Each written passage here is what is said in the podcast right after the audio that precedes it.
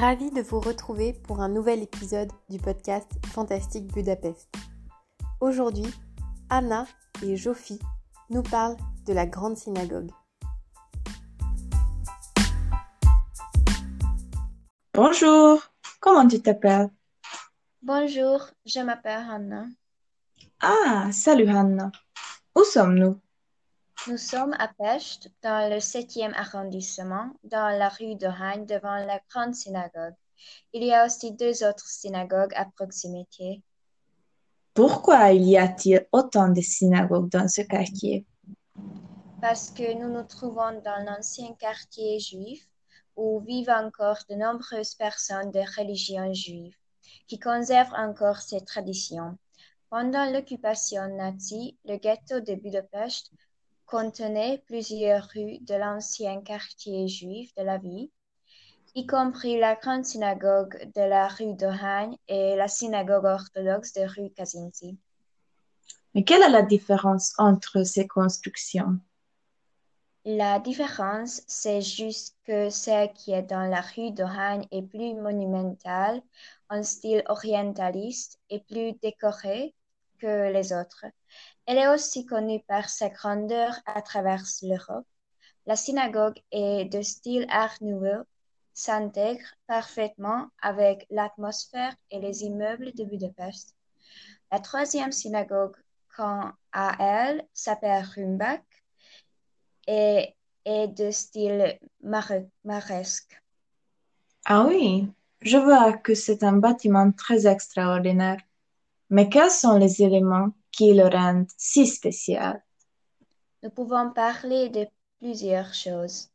Tout d'abord, la construction du bâtiment a été planifiée et conçue pour faire face à Jérusalem. La façade en briques rouges et blancs qui lui donne un extérieur intéressant en même temps que la grande rosaque au centre de la façade. Puis, à l'extérieur, il y a une cimetière, un jardin commémoratif et le jardin des héros. Dans le cimetière, il y a une harpe en métal qui est une statue commémorative de l'Holocauste. L'église des héros fait désormais partie intégrante du complexe bâtiment. Le bâtiment est monument à ceux qui sont morts pendant la Première Guerre mondiale. Au-dessus de l'entrée se trouve une énorme étoile de David formée d'un texte hébreu. Après la Seconde Guerre mondiale, la synagogue a été rénovée. Qui a planifié la construction de la synagogue? L'architecte autrichien d'origine allemande Ludwig Foster a planifié la construction. Bien que non juif, il est connu pour la construction de synagogues et d'églises juives. La construction a duré quatre ans, ce qui est un record de rapidité de 1997 à 1996. Quelles sont les pièces intéressantes à l'intérieur du bâtiment? Par exemple, la grande orgue qui était là dès le début. Elle est de style romantique. Quand quelqu'un souhaite prier, je pense qu'il doit observer quelques règles, n'est-ce pas? Oui, c'est vrai.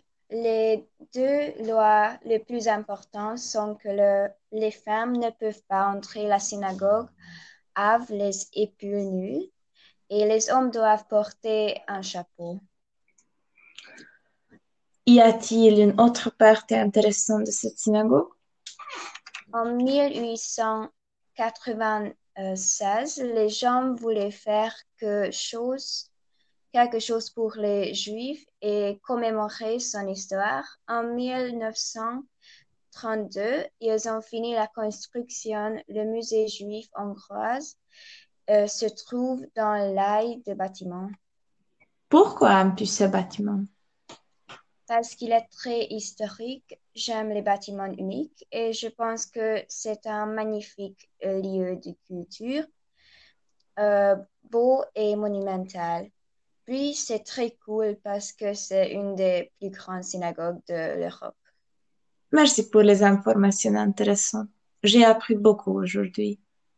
Merci pour vos questions. Au revoir. Au revoir.